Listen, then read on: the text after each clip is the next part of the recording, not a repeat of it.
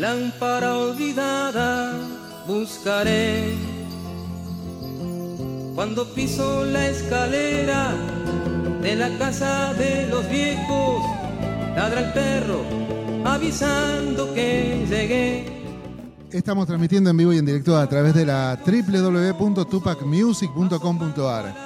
Estamos desde Facebook Live, Twitch e Instagram en este momento y ya hay gente conectada. Le mandamos saludos ya a Bajo bailarín Cors 66, Cecilia Valdivieso, ahí está Pablito Medrano, Ezequiel Amorín y tantos otros que se van a ir sumando esta tarde para dar comienzo aquí, hoy, en este momento de 17 a 19 tiempo de Nuevos Aires con la presencia de Fede Quintana, a quien ya lo tenemos allí en estudio. Bienvenido, maestro. ¿Cómo le va la vida?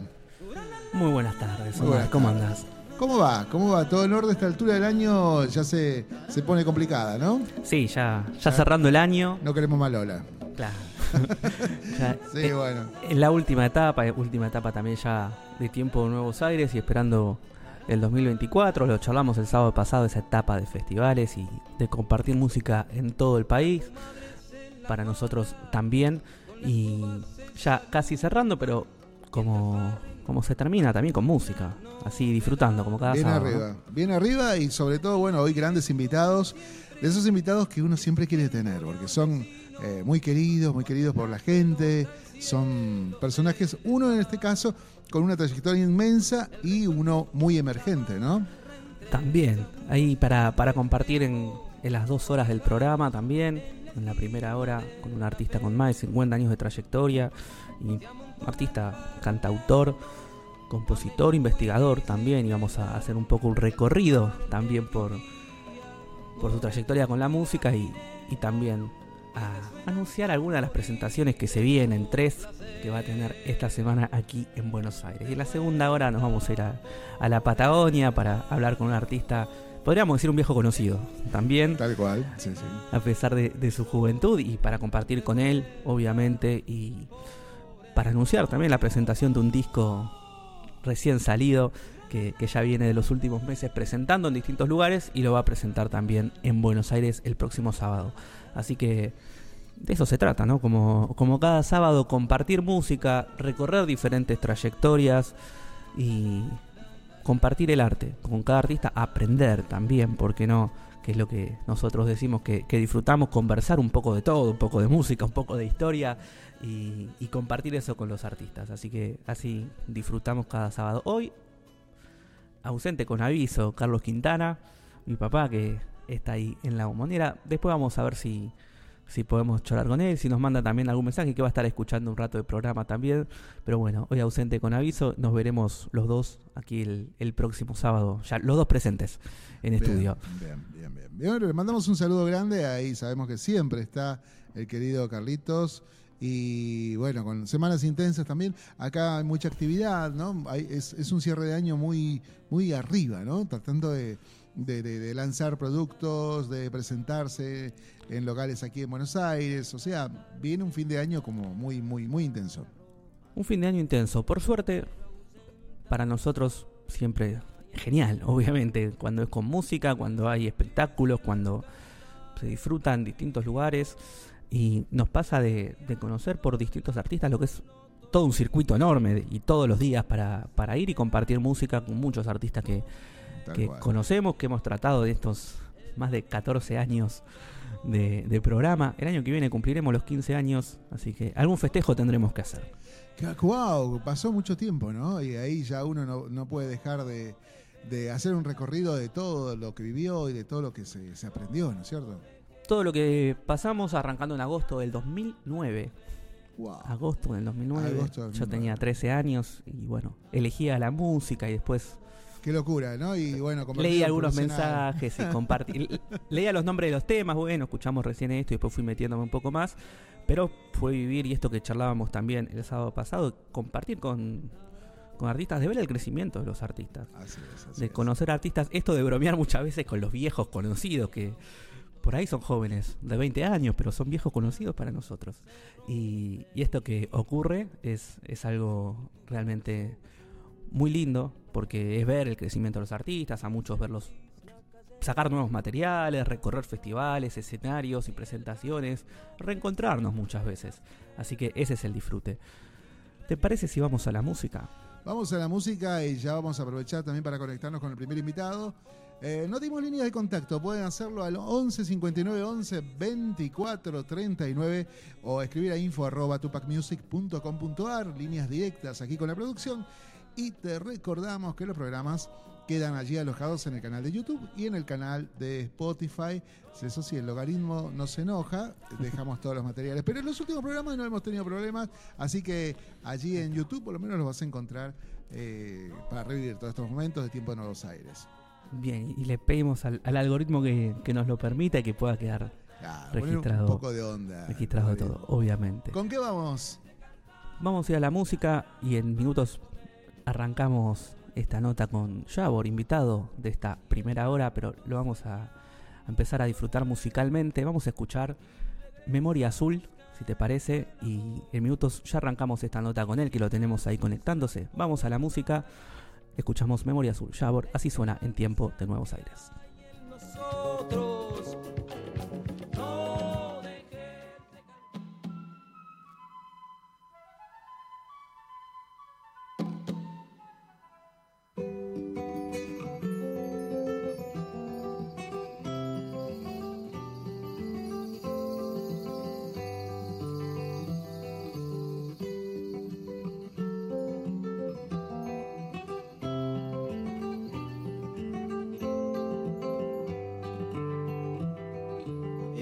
Atravesar una vez más. Ese breve y estrecho corredor de luz que me ataba al pasado, que me ríe, que me burla, que me llama y me olvida. Ese breve y estrecho corredor. Hasta llegar a los años de mi inocencia las flores de la adolescencia.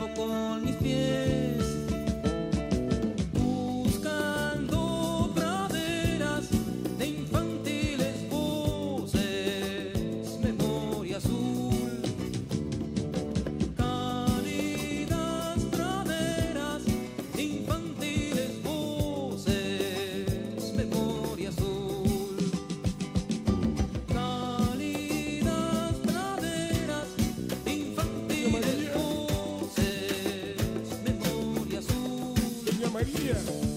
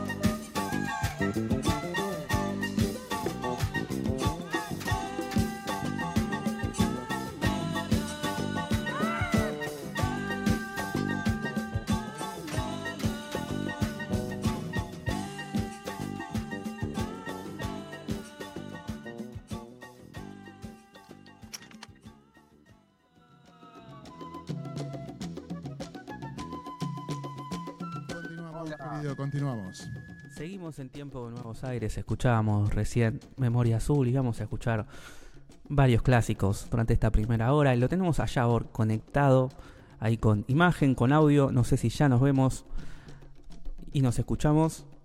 Ahí está. Ahí, ahí nos escuchamos. Muy bien. Buenas tardes. ¿Cómo, cómo está? Federico Quintana te saluda. ¿Qué tal Federico? ¿Cómo te va? Bien, muy bien. Primero, un gracias por poder eh, coordinar esta charla, por poder conversar un poco. Es complicado resumir tanta trayectoria en unos minutos nada más, en, una hora de programa. También vamos a, ir anunciando presentaciones durante los próximos días aquí en Buenos Aires y, lo que se viene el, el 22, el 24 y el 25 de noviembre, esta semana, con tres presentaciones en Buenos Aires. Pero arrancábamos con Memoria Azul, escuchando un, un clásico también y disfrutando la música, presentando a, los artistas, disfrutándolos musicalmente antes de arrancar la charla, como hacemos con cada invitado. Pero quería preguntarte también por tanta trayectoria que hay para charlar.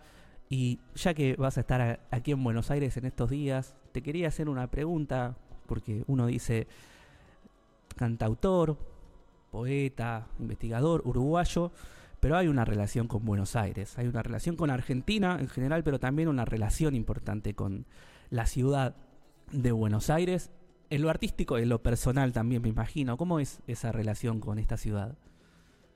Bueno, es una relación muy profunda, es una relación que comienza en- eh, hace muchos años, en, en el año 1973, así que hace bastante tiempo, ¿verdad? Y yo crucé el charco eh, con 23 años, buscando nuevos horizontes e invitado por un conjunto llamado Arcoiris, Ujú. famosa banda Sí, de, sí. de rock argentina. Y empecé a grabar mi primer disco en los estudios Neto, en la calle Venezuela, en el barrio Montserrat. Y desde entonces no he parado. Estuve en Buenos Aires, recorriendo Buenos Aires, los diferentes puntos de Buenos Aires, eh, de una forma, un ritmo bastante vertiginoso. He recorrido la Argentina Mm. durante 30 años. Y luego de 30 años en Buenos Aires, grabando 20 discos, escribiendo 8 libros. Y entre otras cosas, porque he realizado talleres de música. Siempre me, me- me gustó la docencia en el sentido de explicar lo que es la cultura afro-uruguaya y afro-rioplatense. Trabajos de investigación, porque paralelamente al poeta y al al artista, el actor, eh, hay una curiosidad por conocer las raíces musicales y después la, la alegría de poder transmitir ese conocimiento a los más jóvenes y a la gente interesada. En general, muchos de ellos son eh, docentes, eh, profesionales, gente del arte, de la cultura, que les interesa conocer las raíces musicales de, de Río Platense, sobre todo Buenos Aires y, y Montevideo, donde surge todo lo afro que tenemos en el Río de la Plata, ¿no? Y toda esa influencia que yo personalmente creo que en Uruguay está mucho, mucho mejor entendida, mucho más estudiada y, mucho más valorada, diría, que, en Argentina.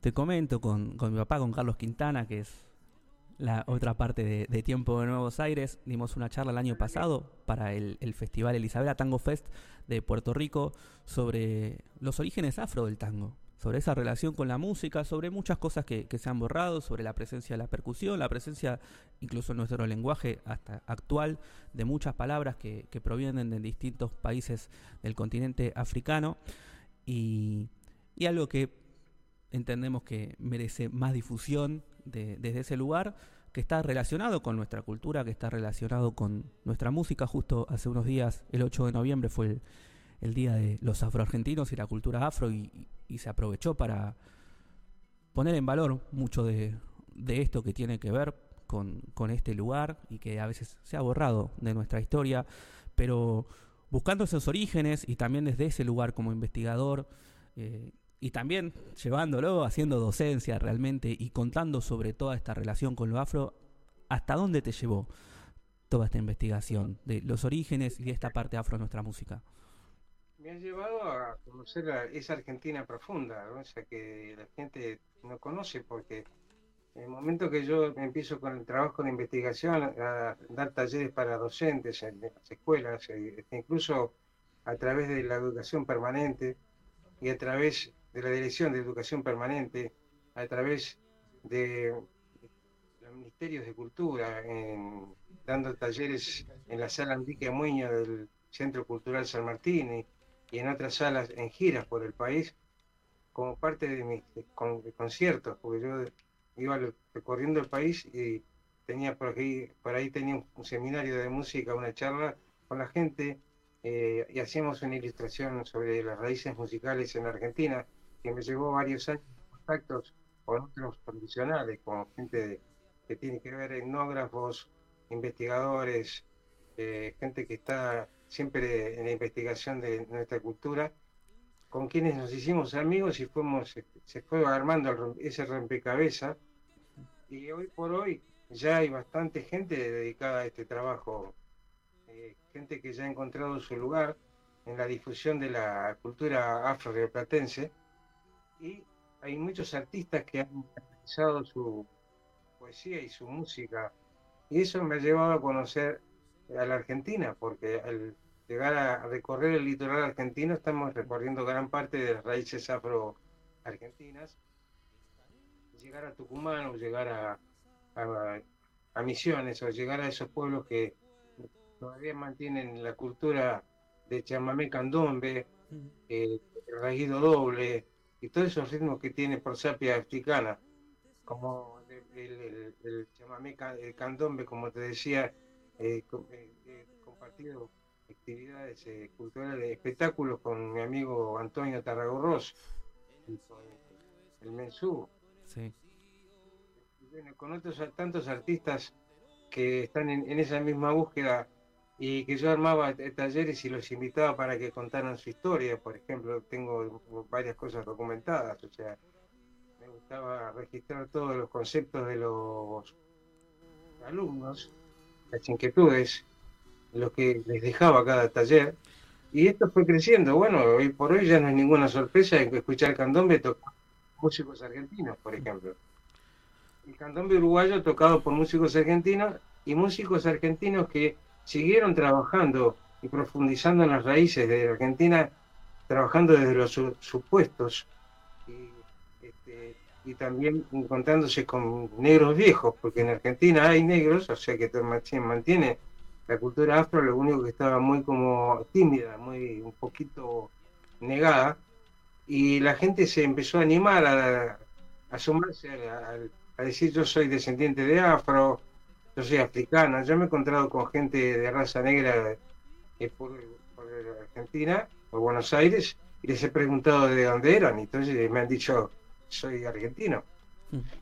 Lo que pasa es que por ahí no es una costumbre lo que te estoy diciendo, que cuando uno ve un afrodescendiente en Argentina, pensar que es argentino. Pero sí, es verdad, y hay, hay muchos que mantienen su color. Hay unos que se han, con el tiempo se han este, mestizado, se han blanqueado, como dice mi canción. candombe cosa de negro que con el tiempo blanqueó. Por eso es que yo te canto con el canto del tambor. Muchos blanqueados y muchos hijos y descendientes de tatarabuelos y de abuelos eh, negros eh, hoy están recuperando esa música. Y también animándose a contar sus historias, las historias que le contaban sus abuelos. Y después también empiezan la inquietud de que empiezan a aparecer esos libros como de Néstor Ortiz Oderigo y grandes escritores argentinos, Vicente Rossi y tantos autores argentinos que se han dedicado a difundir la cultura africana y que al principio esos libros eran muy difíciles de conseguir. Y una cultura de un continente importante con muchísima, con muchísima historia, que a veces se piensa que no tiene historia, que no tendría historia, que no tuvo civilización, que no tuvo todo lo que se piensa y se estudia en el colegio, por ejemplo. Y desde distintas regiones de África que ha llegado población, desde la África árabe del norte, desde la África occidental, obviamente, en, el cruce del Océano Atlántico, de países como Angola, de países como Senegal. Yo lo descubrí hace un par de años, lo que es la historia de Guinea Ecuatorial, esa relación con el virreinato del Río de la Plata y un país africano que tiene el español como idioma oficial. Y, todo, eso yo lo todo eso yo lo cuento en mis libros por ejemplo, que Angola es la séptima frontera de Argentina a través de los mares. Claro. Entonces, imagínate que el, ritmo del candombe está en línea recta, si Angola, Montevideo, Buenos Aires, está en línea recta, los barcos venían de forma directa y muchos venían también de Guinea Ecuatorial, como tú bien lo, aprendiste, lo, lo registraste.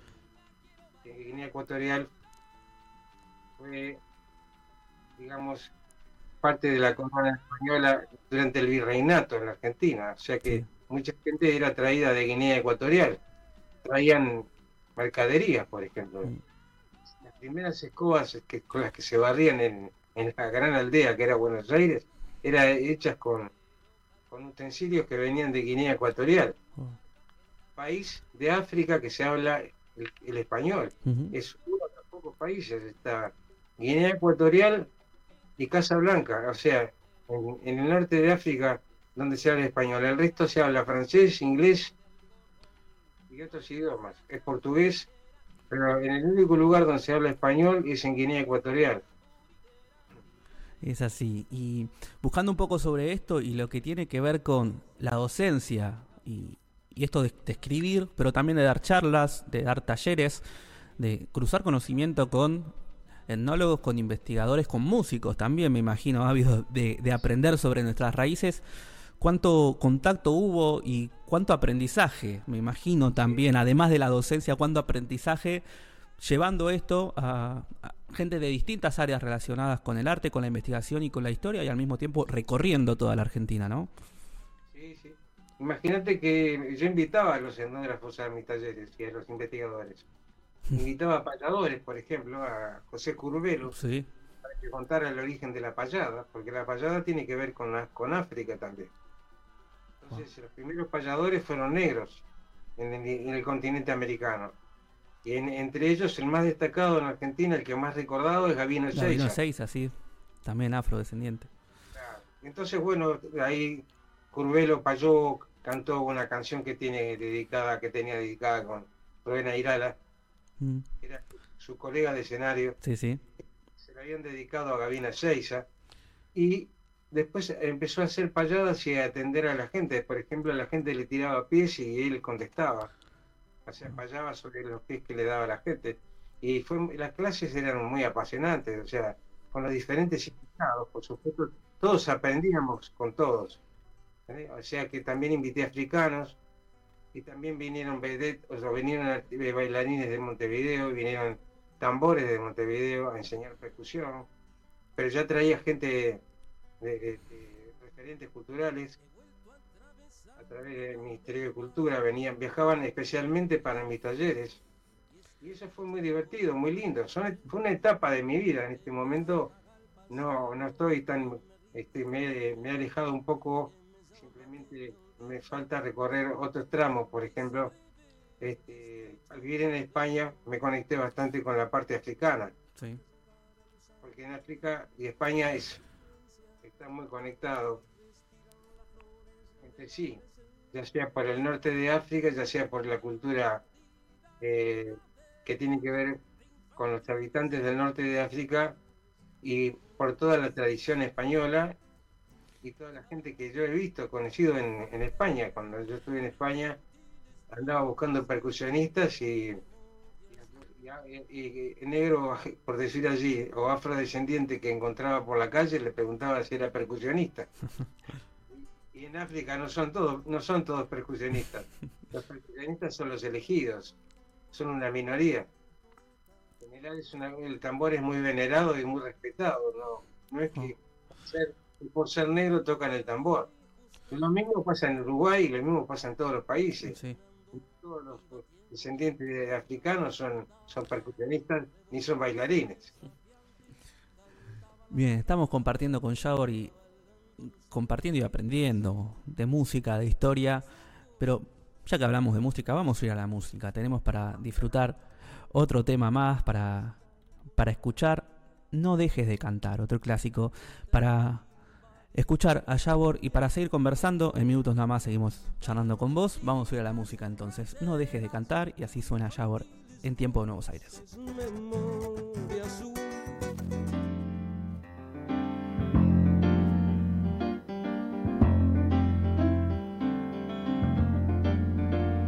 Si el canto se sienta a tu mesa, si se mete en la cama cantar se te gasta la ropa, pero ausenta la sombra y el miedo. Si sentís que al cantar estás vivo, desafiando la monotonía, si bregando por un viejo sueño, el camino gastó tus rodillas. No dejes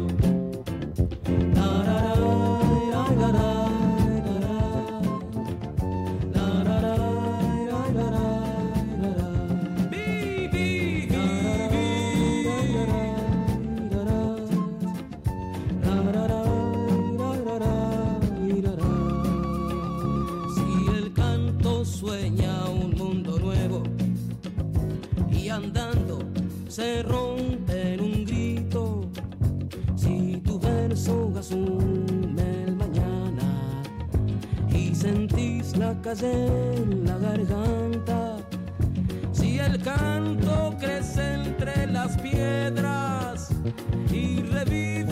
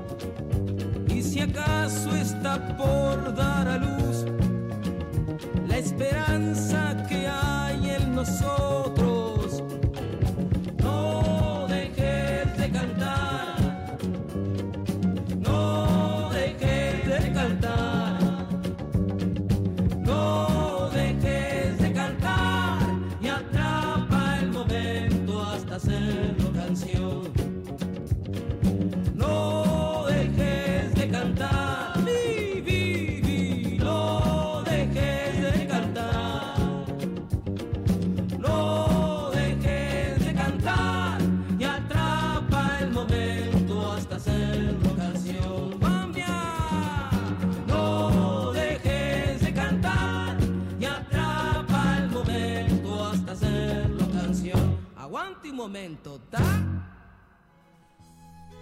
Seguimos en tiempo de Nuevos Aires.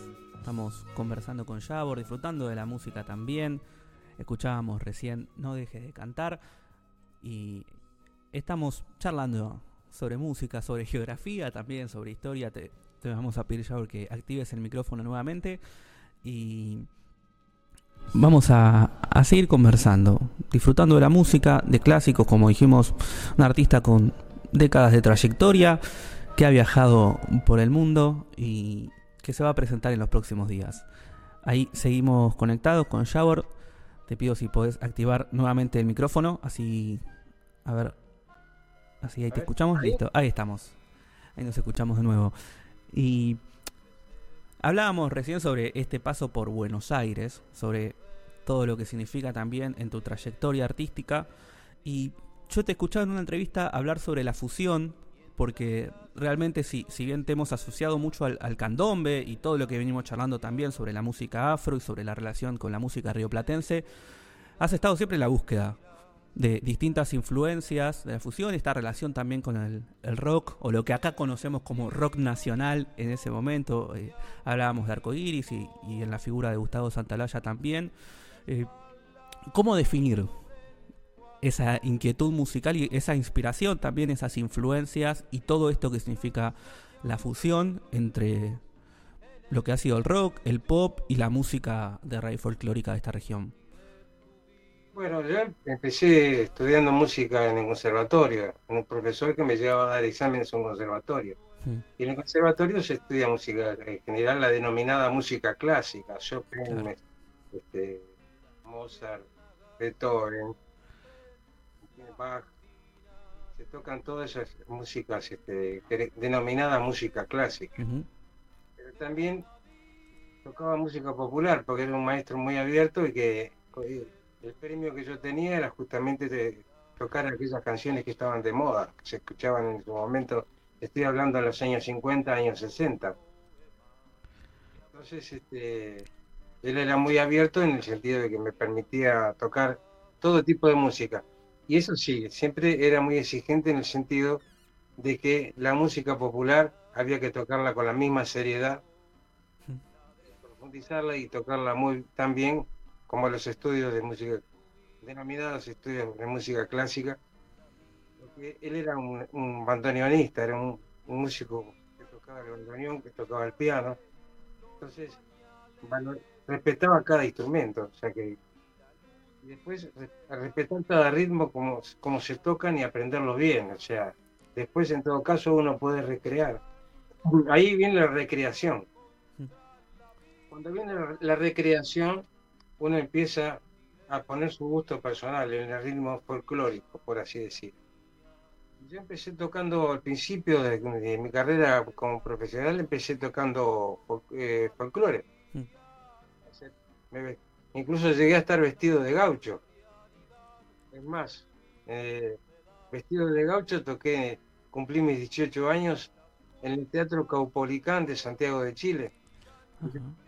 18 años con un conjunto folclórico que se llama Los Troperos del Alba, que ya venía tocando, es un conjunto muy, muy famoso, que necesitaban una voz solista y, un guitarrista y me contrataron y bueno, yo siendo muy joven tuve la posibilidad de conocer lo que era más de cerca el folclore, porque yo venía conociendo el folclore, digamos, este, porque lo- estaba de, poniéndose, estaba había un auge de la guitarra y del folclore. Entonces, eh, mi, mi preocupación fue que aparecieron los Beatles. Entonces dije, aparecieron los Beatles y, y me vacunaron. Fue tremendo. Como a todos, ¿verdad? Mm. Entonces ya apareció la música electrónica y yo me empecé a fascinar ahí con la música electrónica. Y fui y me compré una guitarra eléctrica que la tenía media escondida. Mientras tocaba con los troperos del alba, yo ya tenía mi conjunto pop que se llamaba Los Profetas. Mm. Y éramos todos muy jóvenes, éramos menores de edad. Y cuando llego de Santiago de Chile, me, me- ya me empecé a procurar, este, la- me, me fui distanciando del, conjunto de los, tro- los- los troperos del. Ya había tocado con otras orquestas, había tocado música tropical, música del Brasil, que soy acordeonista, aparte de guitarrista. Entonces tocaba el acordeón en un lugar, la guitarra en otro, o las dos cosas en diferentes conjuntos. Hasta que llega el momento de cumplir los 19 años y ahí decido ser cantautor. Porque yo ya venía componiendo mis canciones para ese conjunto pop que eran los profetas. Y que bueno, ahí nos continuamos con los, los profetas y yo me dediqué a ser cantante solista y empecé a entrar en programas de televisión donde se me descubrió y donde me llevaron a conocer el ambiente artístico que, que la gente que daba conciertos, daba los recitales, donde la gente estaba haciendo su, su- también su búsqueda, habían grandes artistas, bueno, ahí conocí a Rubén Rama, conocí a Eduardo Mateo, a, Di, a Ciarlo, Dino, esa gente que me dio la bienvenida porque les gustaba la música de fusión que yo hacía, que mezclaba el folclore, la milonga, la, la fusionaba con el pop internacional. Y con ese sonido electrónico. Y de ahí me fui haciendo de un público y fui tocando los conciertos de la música uruguaya. Me fui haciendo conocido en ese, con ese público ahí. Una, una situación bastante especial en la cual yo me enamoré de esa música, me enamoré de, de esos colegas, de la música que hacían esos colegas. Conocí grandes artistas folclóricos como Alfredo, Alfredo Citarrosa, conocí a Horacio Guaraní, conocí a muchos artistas que de alguna forma eh, me influenciaron. Por supuesto que también escuchaba a Joan Manuel Serrat para escuchar un, un poeta que sabía musicalizar sus obras. Entonces yo ahí fui tomando diferentes ejemplos y tratando de no copiar, por supuesto, tratando de encontrar mi camino y mi, mi identidad, que esa era mi preocupación. Me di cuenta que los imitadores no, no tienen muchas posibilidades. Entonces, eh, después uno empieza a disimular las influencias, a cambiar, a seguir un camino propio y va encontrando el camino del disco, va encontrando el camino de la aceptación de sus pares musicales, porque nosotros nos encontramos y nos, nos felicitábamos por las nuevas canciones que estábamos haciendo, o sea, los, músicos nos juntábamos y nos mostrábamos la, la última. En general nosotros tocábamos al principio para nuestros colegas, no nos importaba el dinero, no lo hacíamos por dinero. Después vino la posibilidad de poder sobrevivir y mantenernos con la música y de ser profesionales. Entonces, bueno, así viene la historia. Después, como cantautor, fui conociendo a más artistas con las cuales compartimos escenarios y que teníamos afinidad. No sé si te puedo decir algo más. Bien, es, es un lindo, es un lindo recorrido ese y, y que tiene que ver con las influencias, pero también con buscar la, la esencia propia, con, con buscar eh, ese estilo, como decías, y, y que tiene que ver con tu trayectoria, que tiene que ver con todos estos años. Y hay mucho material, mucho material, mucha discografía, libros también, y todo un recorrido, además de lo que queda grabado y registrado. Hablábamos de charlas, de recorridos con grandes artistas, como el caso de Horacio Guaraní, por ejemplo. Pero, ¿cómo, cómo es esto de apostar permanentemente a, a estar creando y esa cuestión creativa y esa, me imagino, inquietud del artista por sacar otro disco, por sacar otro material, por contar más historias, por llegar desde distintos lugares al público, en el caso de los libros también. ¿Cómo fue esto en todas estas décadas de trayectoria que tiene tanto material realmente para disfrutar? Muy buena pregunta. Hasta el día de hoy me la pregunto. Me pregunto cómo siempre tengo ganas de hacer una nueva canción y siempre tengo ganas de volver a grabar otro disco y, y de dejar registrado ese material. Y eso tiene que ver también el apoyo y el estímulo de los amigos y de, de los medios de difusión que valoran la obra por encima del éxito, porque está el éxito, está el exitismo, está lo más popular, lo menos popular, lo más exitoso, lo menos exitoso, está el marketing, hay muchas cosas que inciden. Y el desafío de uno de dejar una obra y de darle un, broche a la, carrera de uno. Yo estoy en una etapa en la cual quiero redondear lo que hice en mi carrera, trayectoria. No digo que voy a dejar de tocar enseguida, pero también tengo que ir pensando que en algún momento eh, eh, voy, a, voy a dejar el escenario y qué iba a ser de mí, qué voy a estar haciendo en ese momento. Y todo eso lo voy preparando. Todo eso, uno es el artífice de todo lo que hace en su vida. Es, es una creati- una cre- la creación es constante. A mí me gusta la pintura también. Mm. También me gustó el teatro. También me, me gustó componer música para películas o música para, para obras teatrales.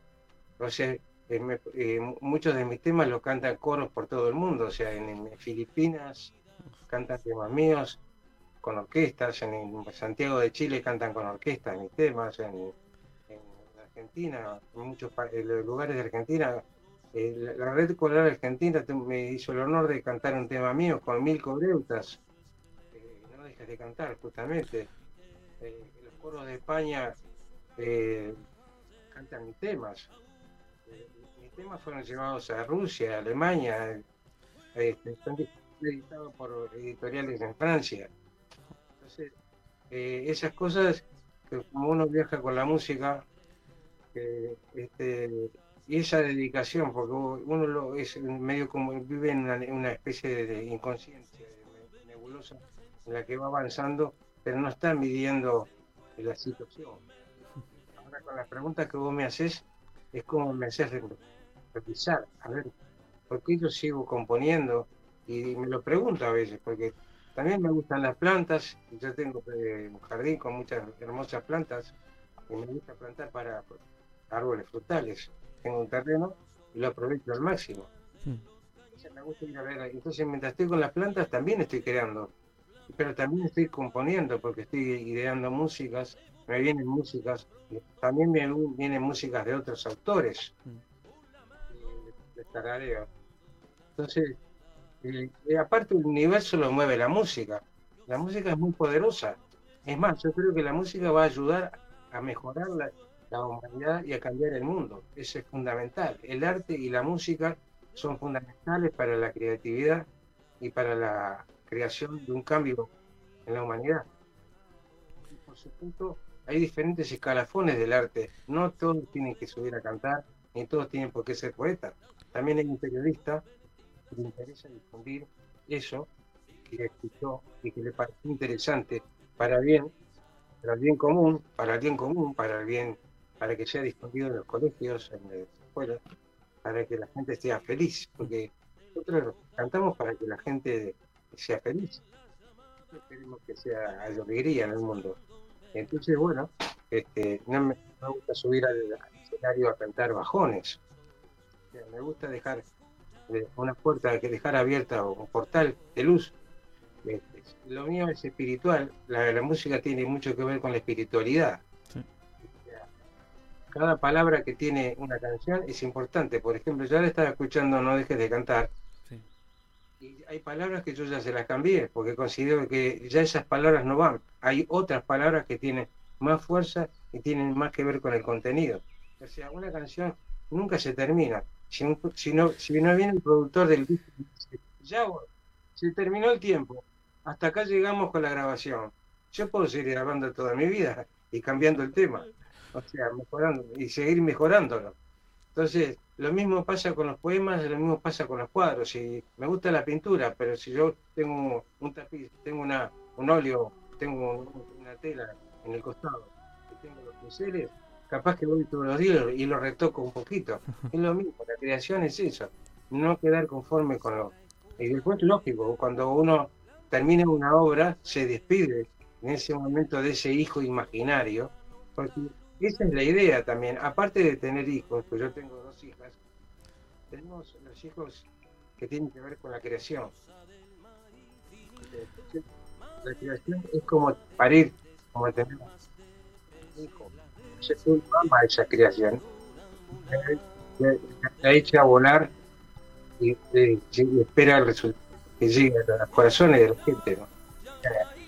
Y sirve para tener una humanidad más que o sea, por eso me gusta escuchar a grandes artistas, me gusta escuchar eh,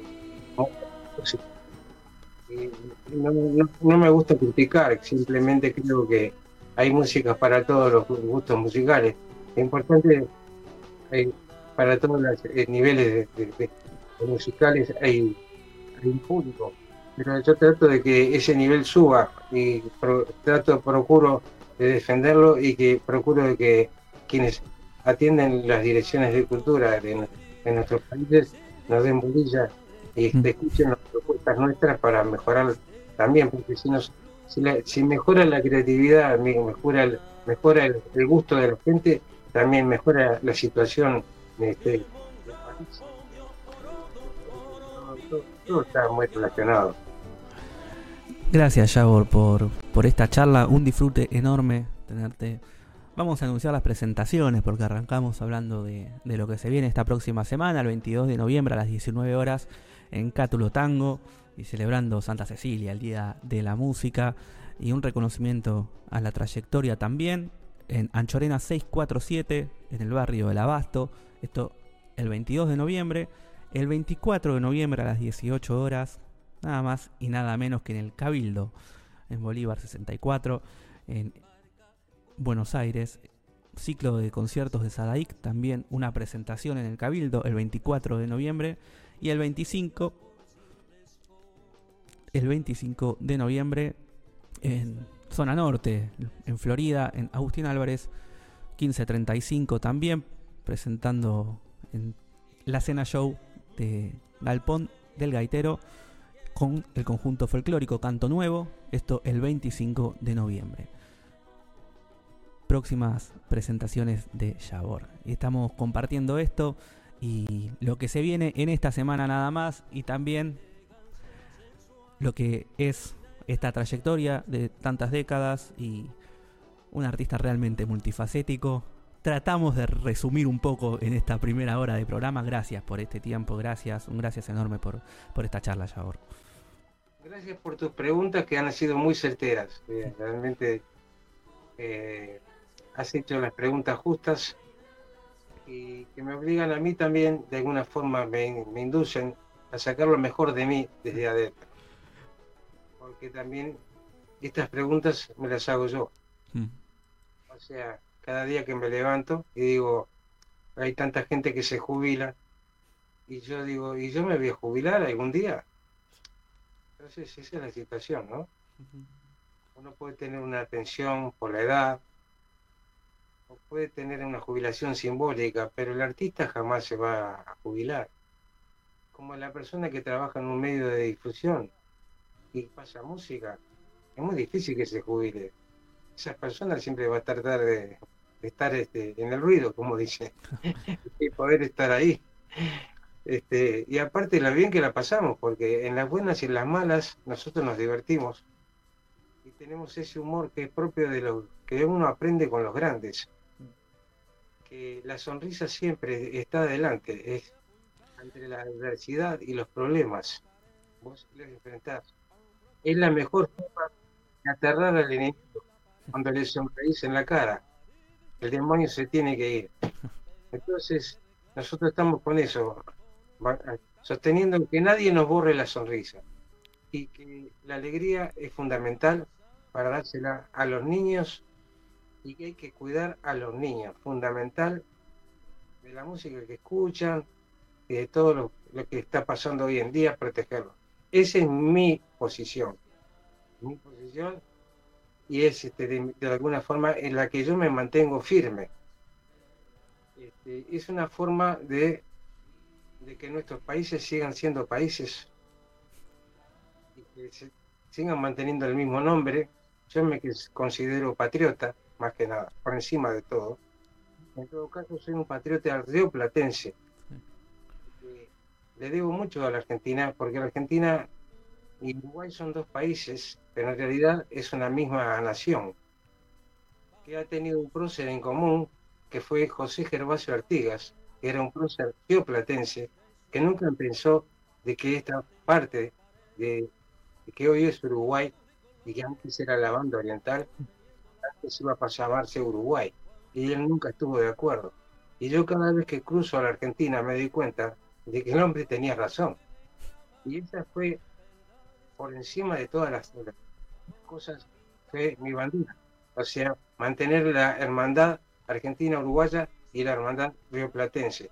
¿Y qué nos une? La música, la cultura, las diferentes formas de nuestra música, nuestro folclore, como lo he hecho con Horacio Guaraní, que hicimos gira juntos, cantamos juntos, con otros te podría dar un sinnúmero de artistas. Pero bueno, este, se nos puede ir el programa con eso. Este, así que bueno, te agradezco muchísimo por tus preguntas y me has reconfortado porque veo una persona joven interesado en lo que es nuestra realidad y entonces ya eso nos, da esperanza. Para mí no es una palabra importante. Esperanza es esperar.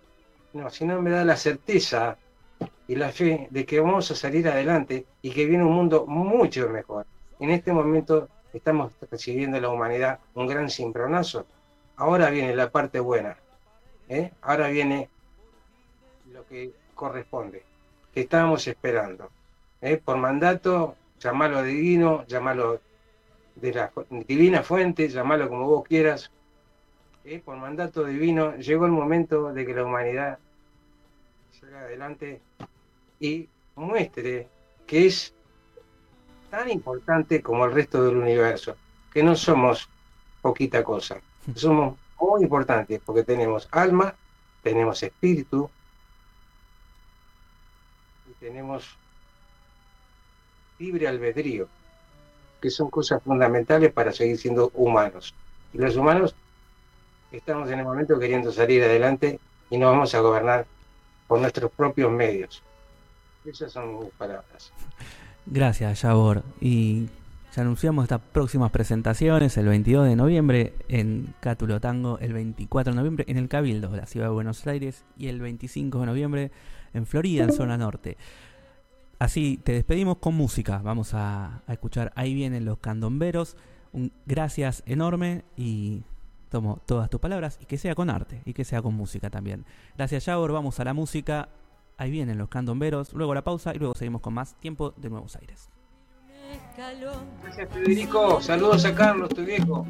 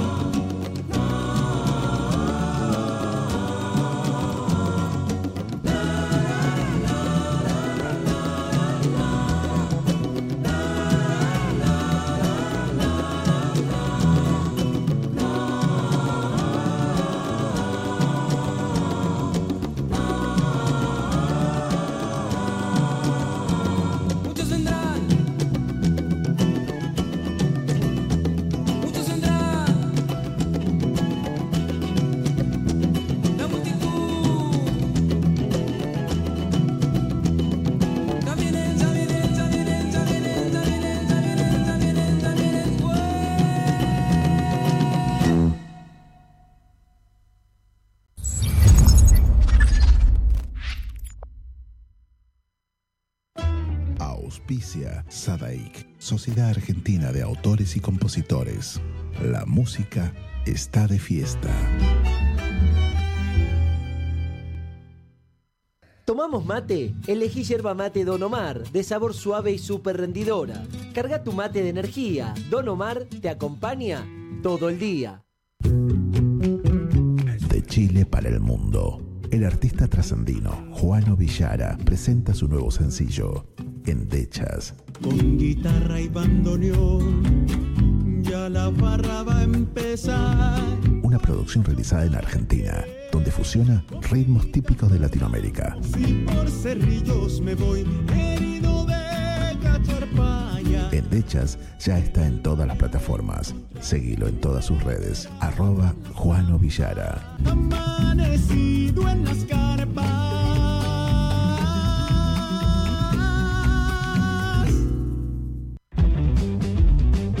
A www.temperley.org.ar.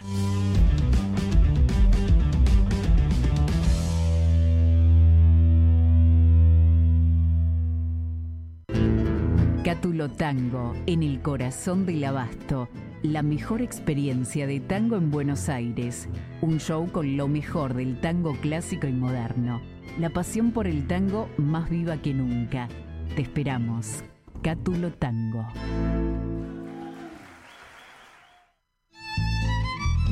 Fábrica de envases de hojalata en Basil.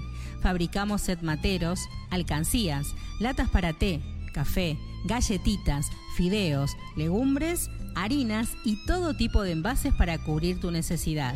Vos elegís tu modelo, tamaño y color. Contamos con un departamento de diseño gráfico y desarrollo industrial. Envíos a todo el país. Venta mayorista y minorista. Consulta SAL 5411 5315 2580. Seguinos en nuestras redes, en Instagram y en Facebook, arroba en Latas Decoradas. en Basil, apoyando siempre al folclore argentino.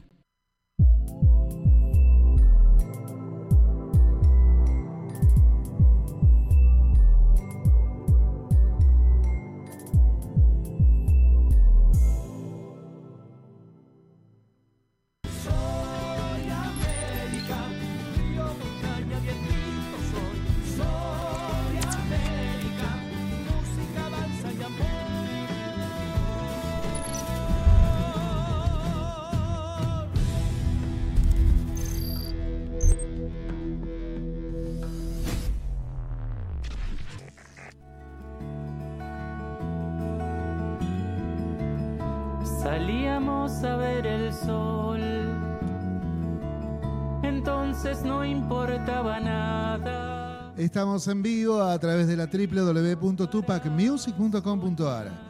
También por Twitch, también por Facebook Live y por supuesto desde Instagram. A quienes aprovechamos para saludar allí a la gente que se va sumando tiempo de Nuevos Aires. Mendocino 84 BS Corsab guion bajo, Deconstruyendo guion bajo Brian Blanca bajo López Dillano, Silvia. eh, Silva Quique, perdón, Gaby Logan 66, Tiempo de Nuevos Aires también allí unido. Eh, por aquí andaban algunos más. A ver si tenemos suerte. Ahí estamos. Sí, ahí está. Graso, guion bajo Diego. Mirna Biglión, ex Tupaquera. Le mandamos un beso grande. El mejor de los recuerdos. Las voces del Montiel.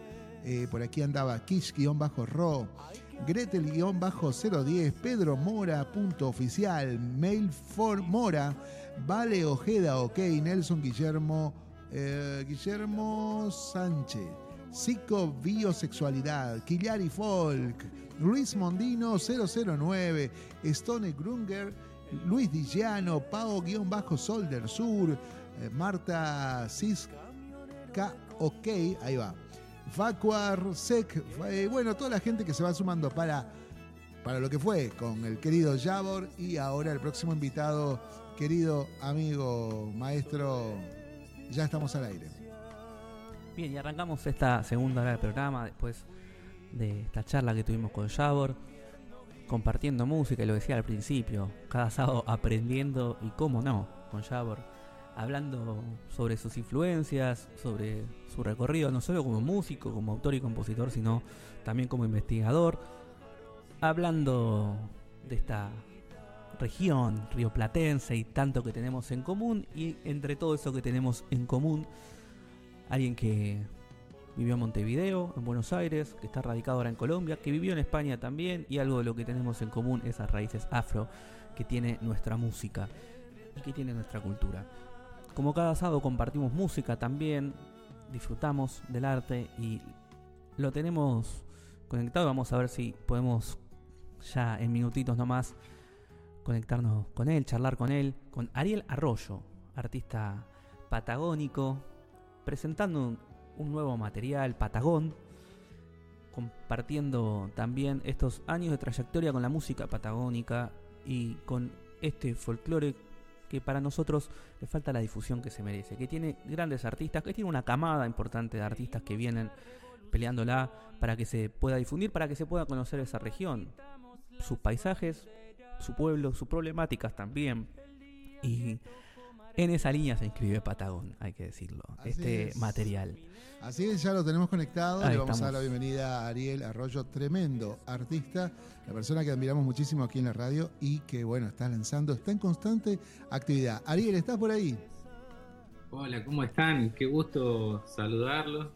Un gusto, maestro. que una, una alegría siempre este contacto con, con ustedes. Eh, creo que el, el cariño, el respeto es mutuo. Así es, maestro. Bueno, Fede, todo tuyo. Ariel, ¿cómo, cómo estás?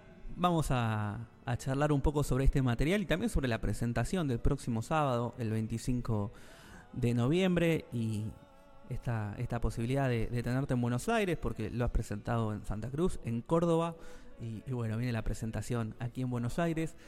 Ahora, para hablar sobre este material, sobre Patagonia, ya vamos a compartir un poco sobre la música, obviamente, los invitados que te acompañan y este mensaje. Hay algo que a mí siempre me llama la atención, que es esta decisión de apostar a un nuevo material. y de decir, bueno, se viene un próximo material, se viene un próximo CD, va a tener estas canciones y vamos a salir con, con esto al ruedo, ¿no? Y después de, de ese primer material, Al Sur del Cielo, del 2016, ¿qué te llevó a, a empezar a trabajar en lo que ya tenemos para disfrutar, que es Patagón? Sí, hay una, hay una cuestión muy primaria que es ese impulso de hacer música, ¿no? Es- eso es algo que es muy difícil de, explicar o de tratar de, de entender. Eh, creo que hay, hay algo muy vinculado a, eh, a la historia de uno, al camino que, que ele- que se elige. Y en ese, como que en, toda esa vorágine, eh, nace, aparece la necesidad de, cantar, de decir, de escribir. Bueno, yo tengo la, siempre digo que es como una, una bendición, una suerte, de la cual siento mucha gratitud, que es de poder escribir canciones. Eh, y este disco Patagón es, el, es la síntesis de eso, de una de ese impulso de escribir canciones, pero de escribir canciones con identidad, ¿no? Que hablen, que cuenten sobre, sobre mi región, sobre ese lugar tan alejado de, y, que genera tanto, tanta expectativa, eh, no solo en nuestro país, sino en el mundo, ¿no? La Patagonia es un lugar ponderado en todo el mundo, entonces digo, qué importante y qué lindo el desafío de poder cantarle a, a esa región. Y es una región que, que tiene lo suyo, que tiene su historia, a veces negada, a veces olvidada, y que tiene todo lo que tiene cada región del país y cada lugar del que se habla y, y por la cual hay un arte que lo expresa, que lo plasma y, y que es esa historia, ese lugar, ese paisaje, el viento siempre presente, ya vamos a hablar del viento que siempre está ahí también presente en, en la música patagónica, pero también sus problemas, sus luchas y, y todo lo que abarca a este lugar de, de nuestra Argentina. Ahora, hay algo que tiene la música patagónica que es eh, esta decisión abierta siempre de decir, vengo de este lugar. Y, y lo hemos charlado con muchos artistas patagónicos y es desde distintas expresiones también, con distintas influencias y desde distintas sonoridades, pero siempre dejar bien plantado ese lugar del que vienen, eh, que me imagino que se, vi- se vive como una responsabilidad, porque después vos recorres el país y recorres distintos escenarios y siempre está esto de plantarse y decir, soy un artista patagónico, vengo de esta región del país y les vengo a contar lo mío. ¿Lo, lo vivís así? Sí, hay algo también muy vinculado para mí con respecto a eso, a, a lo que es la, la esencia del folclore, ¿no? Nosotros, si por ahí tomamos, eh, digo, pensando, ¿no? En, en la referencia que podemos llegar a tener, ahí aparece el folclore de regiones como Santiago del Estero, como Salta, digo, esa eh, ese convencimiento en cuanto a la necesidad de contar de, su propia cultura, de su gente, de- de- del paisaje que comprende a esa región eh, o a esas provincias. Digo, a ese, cuando uno, uno toma eso, te das cuenta que es muy, es muy folclórico, ¿no? Y, y bueno, es, es algo que cuando uno lo logra entenderlo y, y logras también empezar a traducirlo en, en canciones, es muy, es muy gratificante porque te das cuenta de que no solamente estás cantando y haciendo, diciendo por vos, sino que lo estás haciendo por toda una región y por mucha gente. ¿Cierto? Y, y que tiene esto, eh, eh, esa responsabilidad, por eso decía, que es llevar también con, con tu música, con tus canciones, todo eso que, que te excede, que es toda la gente de ese lugar, ¿no? Y, y todas sus historias también. Ahora, estamos hablando de música, estamos hablando de Patagón, y vamos a, ir a la música, entonces, si te parece, vamos a escuchar Hijos del Viento. Vamos a arrancar a, a disfrutar entonces de la música, tema que abre este material, que abre el disco.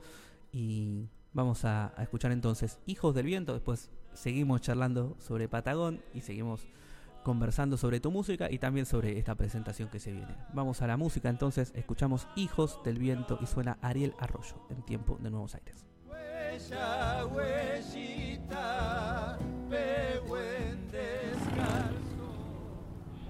Muy buenos días a toda nuestra querida audiencia de Radio Ruta 40. Arrancamos esta mañana con la mejor música y suena de la Patagonia al mundo. Ariel Arroyo con Hijos del Viento.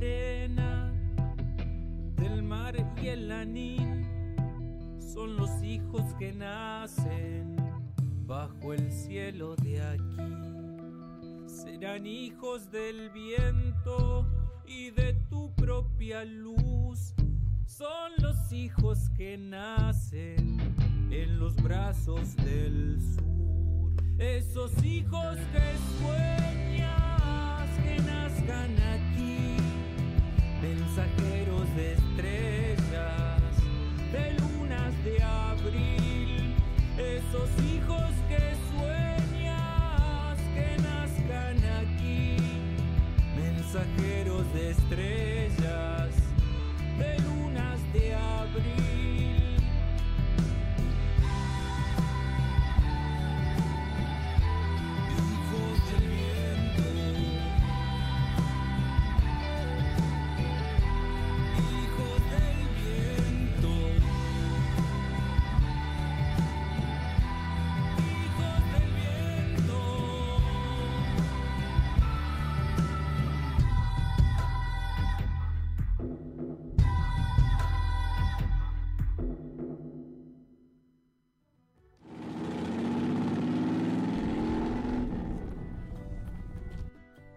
Conversando con Ariel Arroyo y compartiendo su música y este último material, Patagón. Escuchábamos recién Hijos del Viento. Escuchábamos, disfrutábamos, veíamos también, disfrutábamos este videoclip.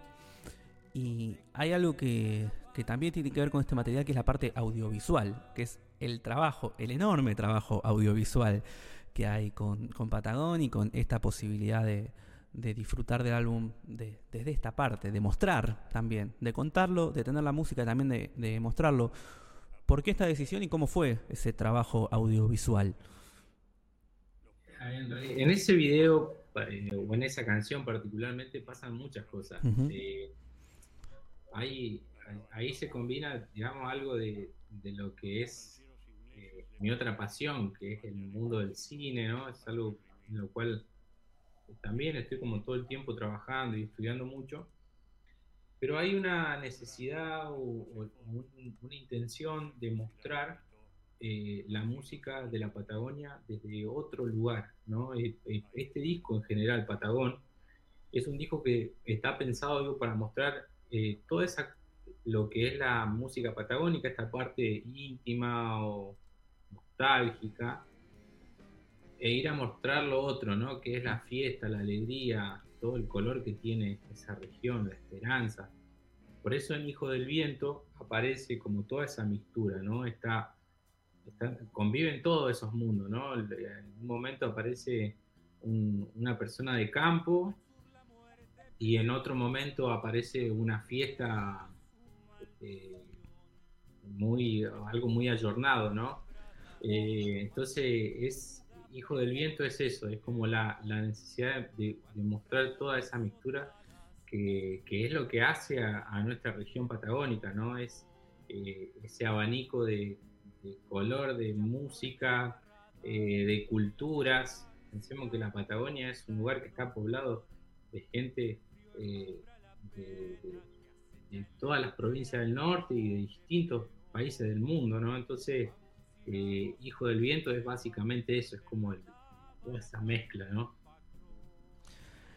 ¿Y cómo, cómo se vive esta mixtura? Porque esto lo hemos conversado mucho sobre la Patagonia y, sobre esa relación con trabajadores que han ido de, todas partes del país también, con esa influencia que muchas veces eh, hace que, que haya contacto con música del litoral, por ejemplo, que sea normal pensar y componer, eh, si bien hablamos siempre de los ritmos característicos de la Patagonia, que se puede hablar del viento, que se puede hablar del sur y que se puede hablar de la historia de la Patagonia, y vos lo haces también a través de una chacarera, por ejemplo, y, con influencias de distintos lugares. ¿Cómo se vive eso desde lo musical? Y, en tu caso, ¿cómo lo vivís? A mí es algo que me gusta mucho, es algo de lo cual disfruto porque siento que como tenemos la libertad de poder hacer eh, en cuanto a lo musical, ¿no?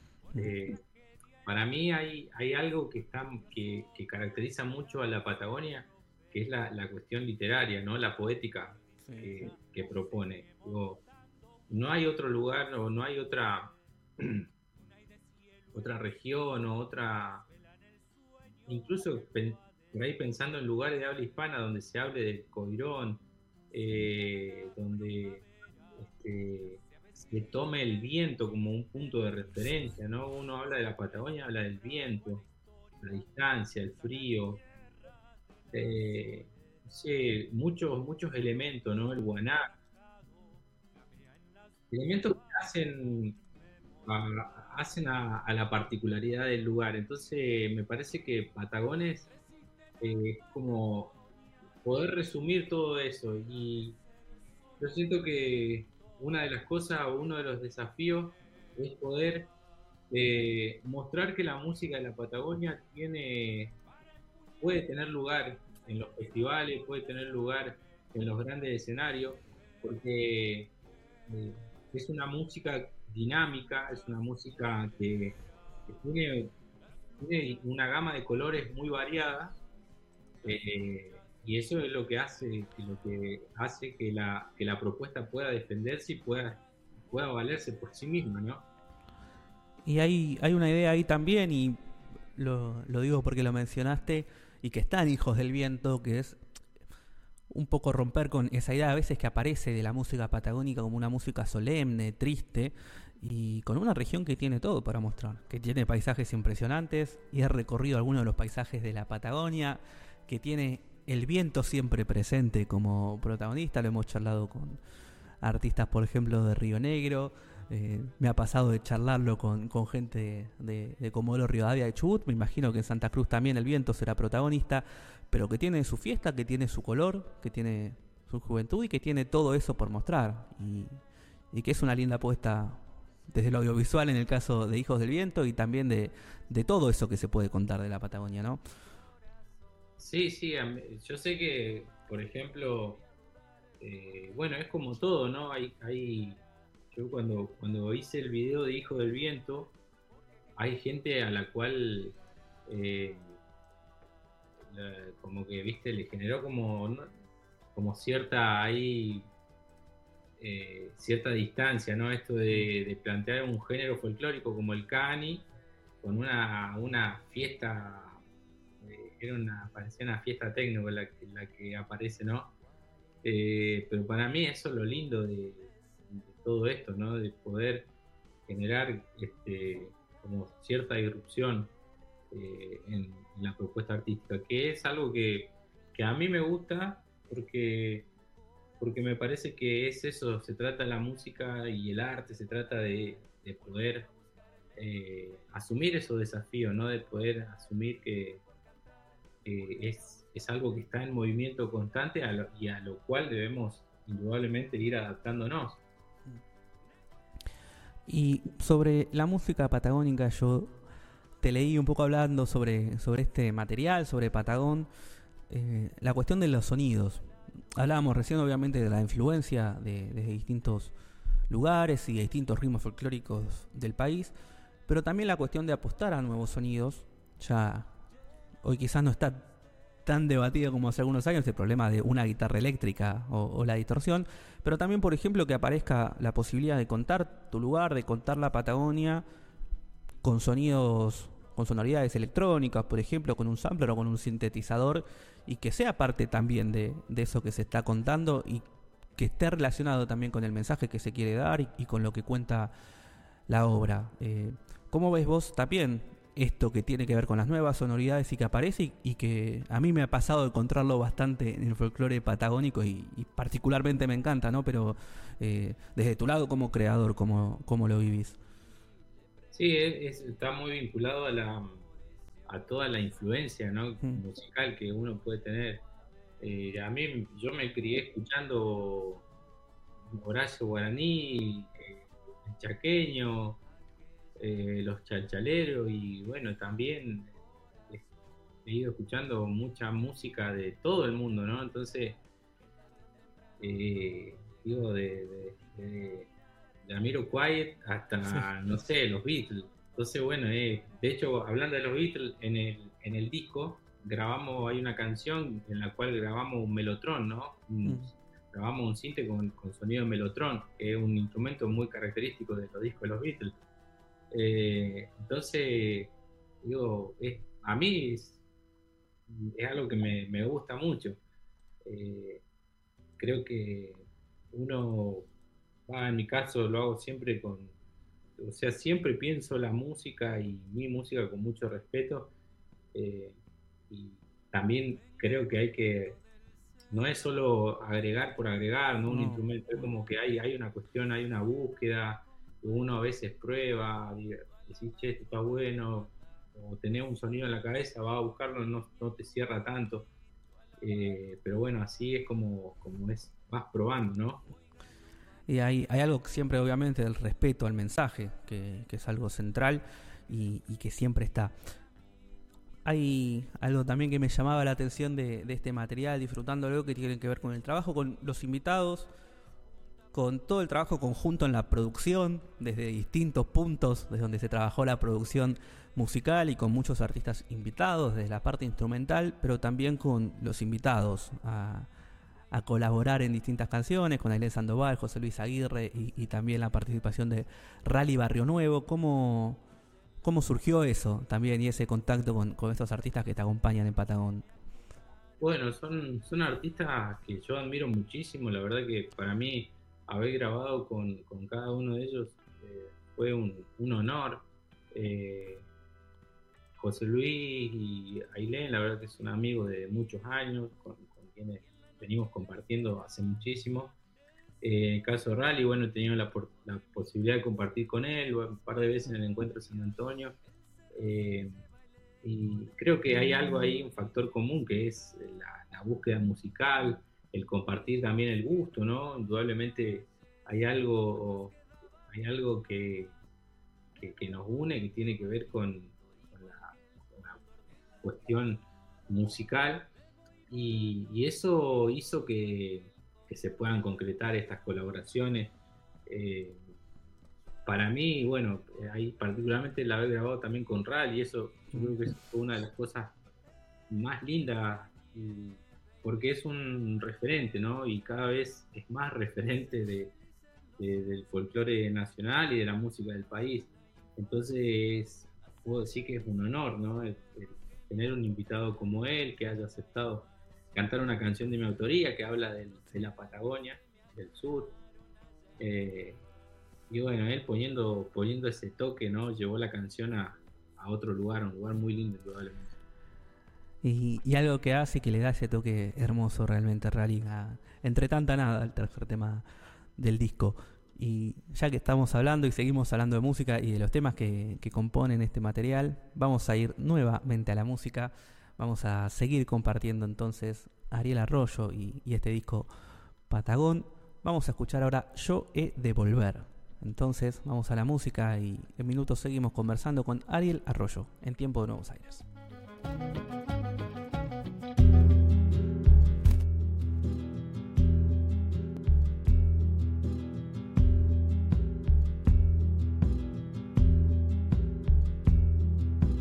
Vengo bajando del cerro entre nubes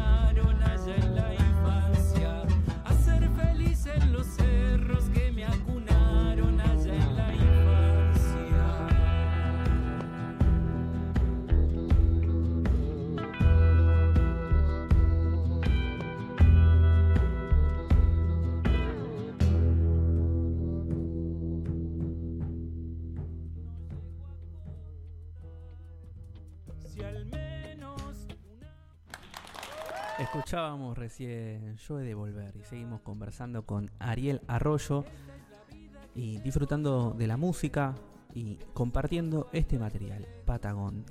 Vamos a pedir a Ariel que active nuevamente el sonido. Ahí está el micrófono, ahí estamos.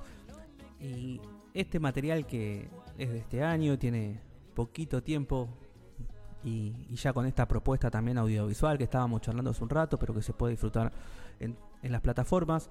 ¿Cómo fue el recibimiento? Porque lo estuviste presentando en Santa Cruz, lo estuviste presentando en Córdoba. Ahora vamos a mencionar y vamos a anunciar esta presentación que se viene el próximo sábado, pero ¿cómo vino ese recibimiento del público de, con Patagón? Y la verdad que es muy lindo todo lo que viene sucediendo, porque por ahí, siguiendo con lo que veníamos hablando, eh, Patagón es una fiesta, entonces está planteado así, los shows Sí. están planteados de esa manera, ¿no? Y, y eso, bueno, hace una, un recibimiento distinto de la gente. De hecho, vienen, cada uno de los shows vienen siendo muy, muy lindos y terminamos ahí con la gente bailando, cantando. hay canciones que, que nos dan lugar a eso, ¿no? Como la cumbia de contrabandista y demás.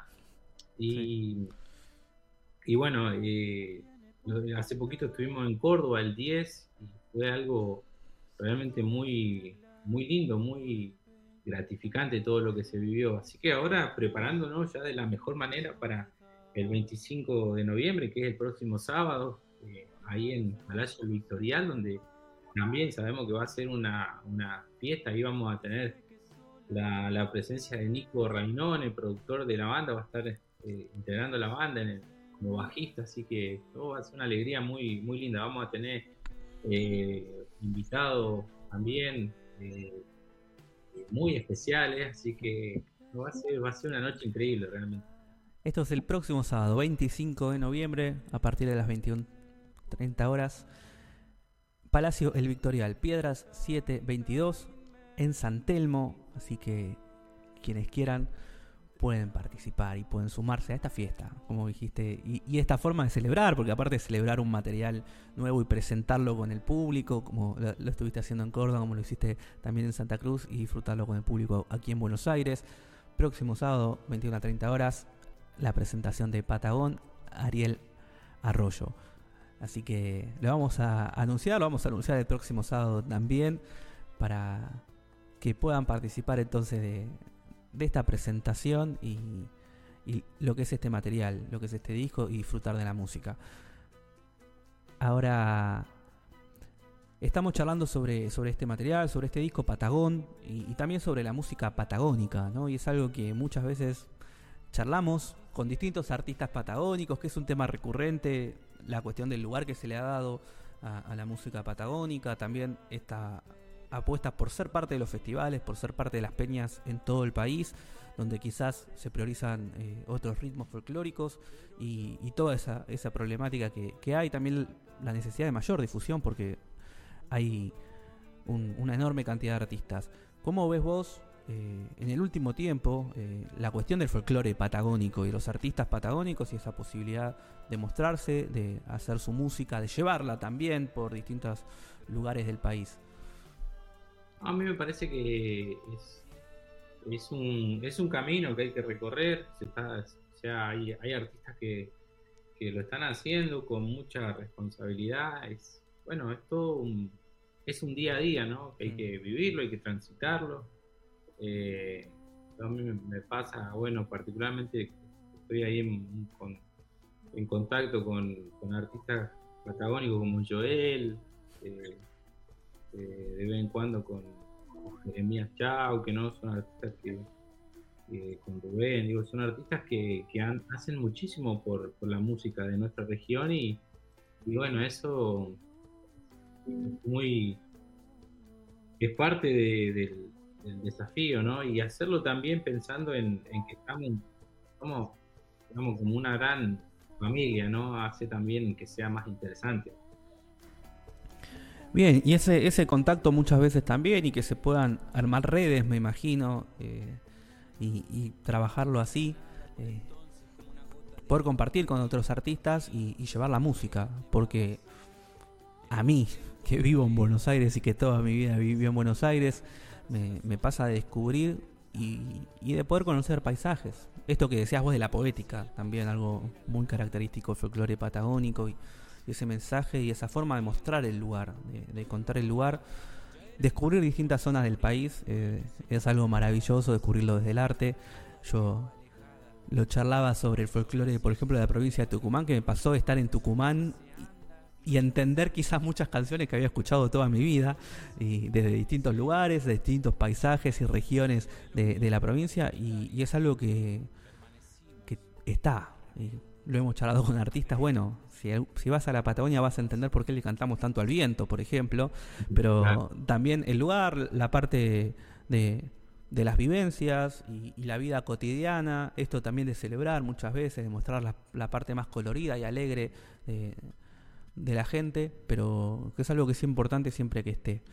Eh, a nosotros, desde este humilde lugar, nos parece que debería tener más lugar en muchos espectáculos, en peñas y en festivales también. Y a mí me ha pasado de ver artistas patagónicos en, en el festival más importante que es Cosquín y ver una respuesta del público que, que quizás a veces existirá el prejuicio de que va a buscar lo que se llama lo más festivalero, pero que pueden también disfrutar artistas que van a contar su historia, a contar su lugar, a, a mostrar la vida, a mostrar eh, el viento, a mostrar el trabajo de los mineros, a mostrar sus problemáticas, a, a contar todo lo que es la Patagonia, a bailar también eh, y, a, celebrar ese lugar y su pueblo, pero que es algo que termina gustando y, es algo que termina llegando al público y, a vos te pasará también que te encontrás con público de distintos lugares del país que, que escuchan y, que te van a ver y, que están atentos a lo que haces y que disfrutan de esa música patagónica, ¿no?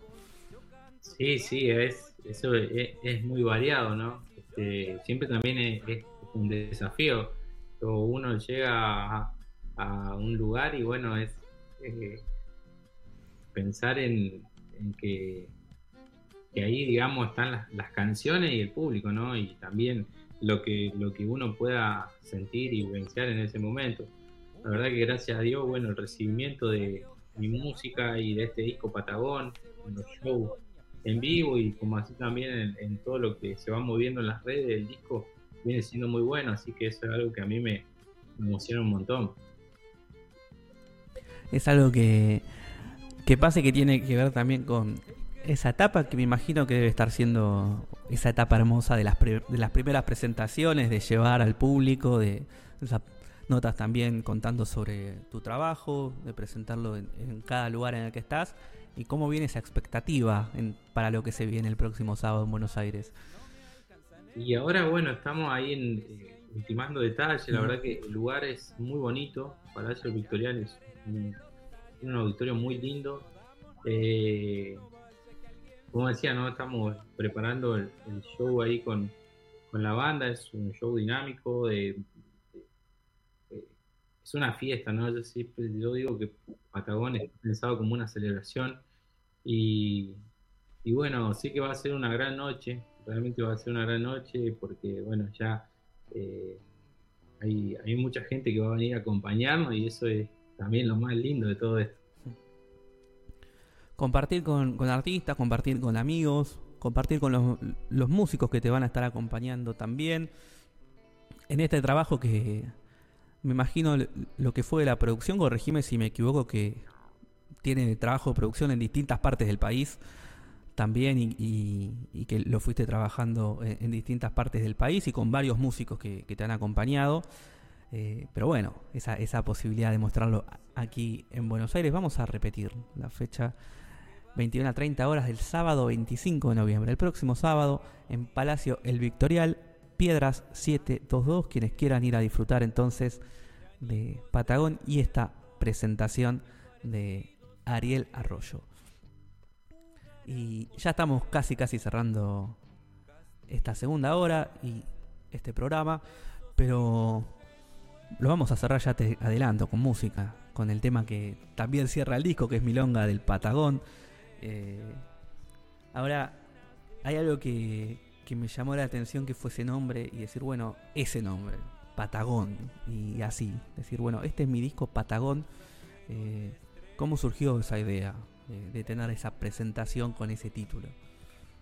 Y fue una, eso es, eh, Patagón es la, la denominación que, que, tiene el pueblo de, de Huelche, ¿no? Sí, eh, sí, sí. Y fue algo que, que, surgió de... Yo en un momento estaba trabajando mucho en lo que es la décima espinela, ¿no? Entonces eh, venía ahí con la idea de hacer una milonga, milonga corralera, y, y, de poder era una palabra que daba vuelta, ¿no? Patagón.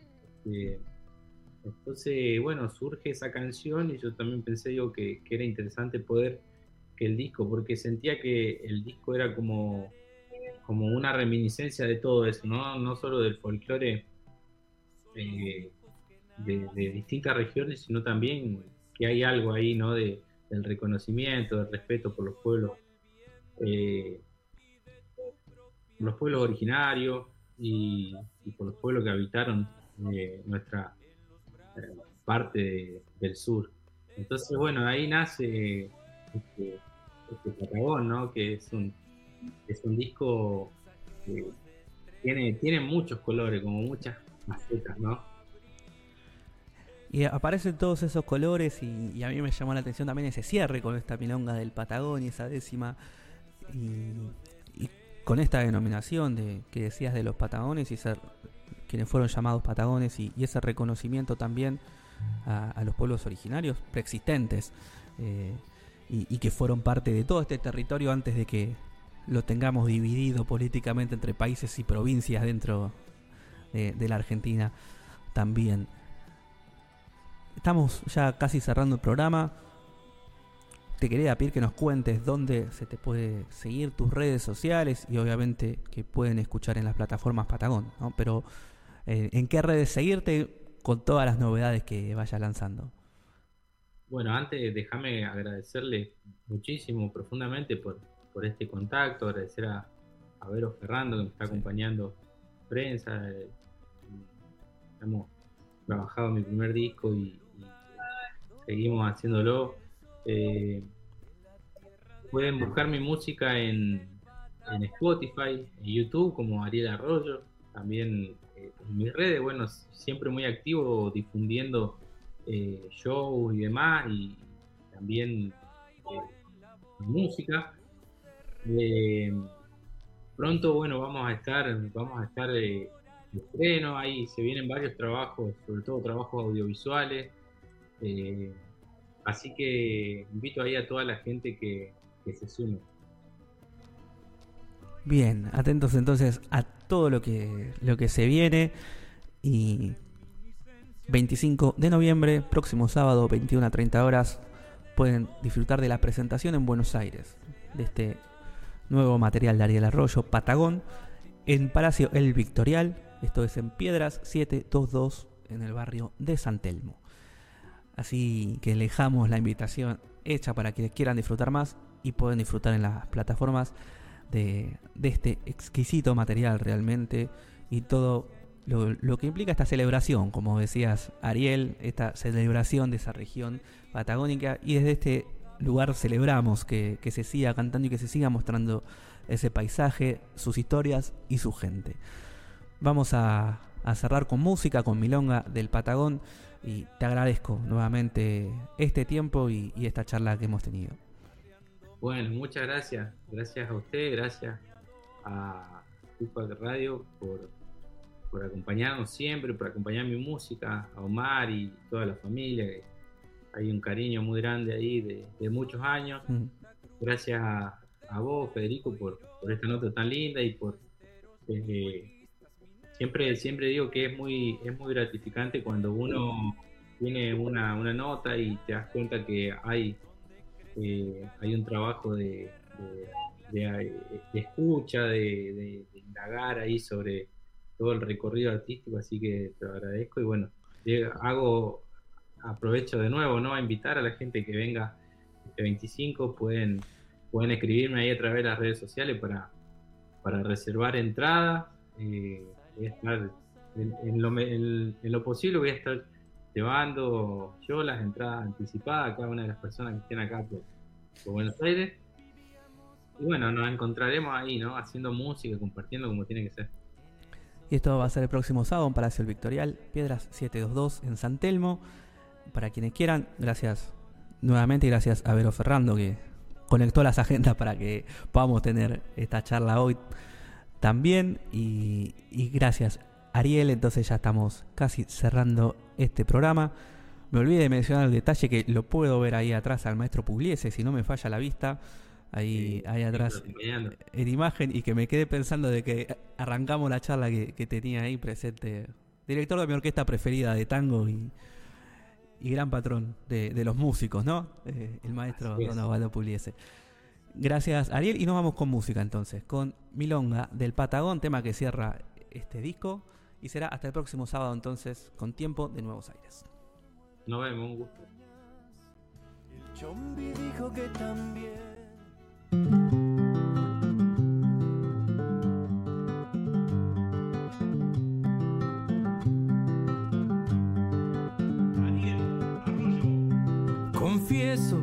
De ser un buscador de quimeras me enseña de mil maneras las perspectivas de ver lo bello del parecer de quien se alista en el canto creyendo que vale tanto pintar un paisaje nuevo. Con eso yo me conmuevo, entonces mi voz levanto.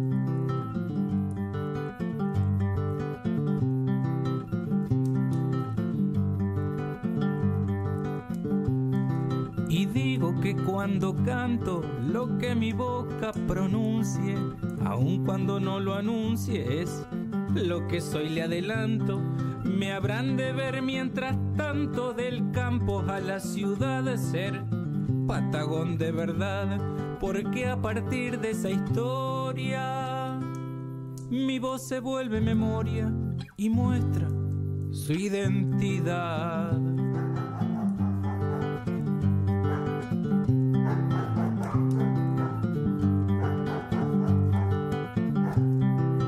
En un pueblo olvidado, muy cerca de la frontera, de cara a la cordillera un día que había nevado, con el cielo encapotado tenía la bienvenida, mi Patagonia querida me sugería belleza y en tanta naturaleza me hice trovero enseguida.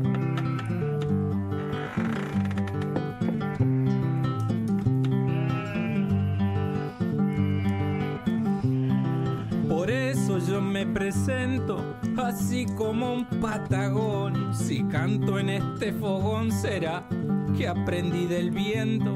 Voy tranquilo pero atento, desdoblando la mirada, esquivando la zancada. Por si una frase certera me sorprende un día cualquiera con la taba bien echada.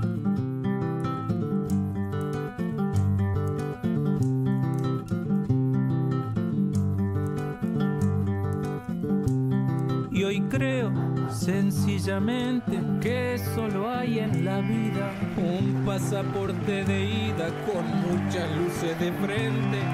Por eso precisamente me atrae el vivir mundano, asumiendo de antemano que en el arte de buscar hay que salir a encontrar con una flor en la mano.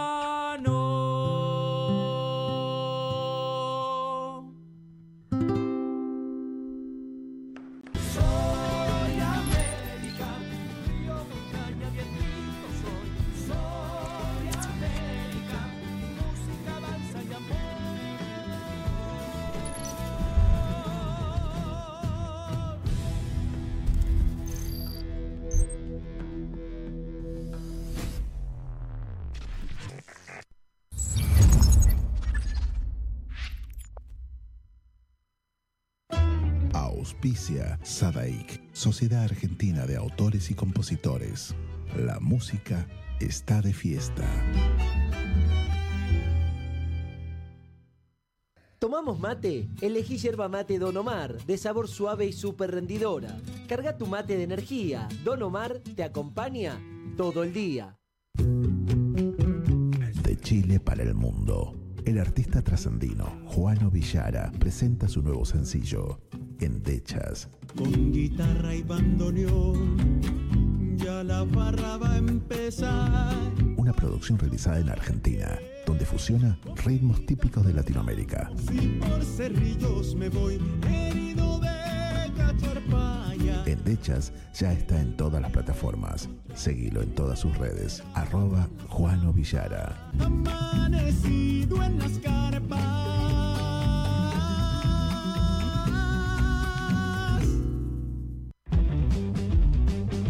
A www.temperley.org.ar.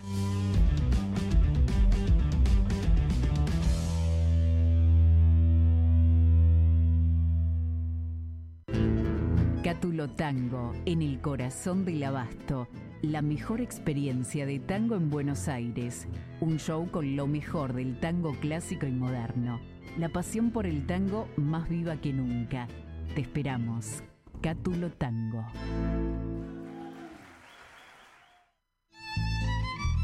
Fábrica de envases de hojalata en Basil. Fabricamos set materos, alcancías, latas para té, café, galletitas, fideos, legumbres, harinas y todo tipo de envases para cubrir tu necesidad. Vos elegís tu modelo, tamaño y color. Contamos con un departamento de diseño gráfico y desarrollo industrial. Envíos a todo el país. Venta mayorista y minorista. Consulta SAL 5411 5315 2580. Seguinos en nuestras redes, en Instagram y en Facebook, arroba en Latas Decoradas. En Basil, apoyando siempre al folclore argentino.